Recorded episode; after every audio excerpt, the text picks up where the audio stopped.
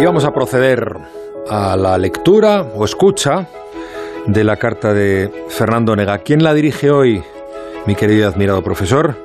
Pues a los autores y autoras del libro blanco para la reforma fiscal 2022 que hoy se ha presentado. Fernando, buenas noches. Muy buenas noches, Juan Ramón. Y buenas noches, señores expertos que han elaborado el libro blanco de propuestas para la reforma fiscal.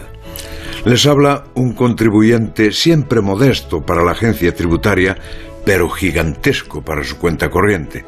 Tan gigantesco que está contando los días y le faltan 120 para que su cuenta corriente se vacíe, llena de orgullo por lo mucho que ha contribuido a los vicios y servicios que llaman públicos y no siempre lo son. La verdad es que no sé cómo dirigirme a ustedes, los más sabios de este mundo, que la ministra Montero María Jesús les ha encomendado la patriótica tarea de orientar la madre de todas las reformas, que es la reforma fiscal. Para la, mayoría de nosotros, los que necesitamos ayuda para declarar la renta, lo que ustedes han hecho en cientos de folios y miles de horas, para nosotros digo, la reforma fiscal se reduce a una pregunta. ¿Me suben o me bajan los impuestos? Dicho de una forma más grosera, ¿les han encargado estrujarnos o dejarnos vivir? No me fuercen a elegir, señores expertos, porque me temo lo peor aunque no hay ministro que encuentre en el autobús que no me jure que este gobierno no subirá ni un euro más en dos años, que son los que faltan para las elecciones.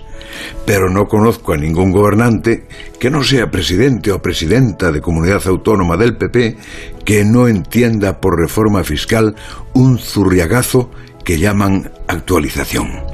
En su caso, he de reconocer que he visto una referencia a rebajar la presión sobre las clases medias, pero mi impresión inicial, expertos, es que movidos por la transición ecológica, han llevado a su libro blanco el mandato refranero.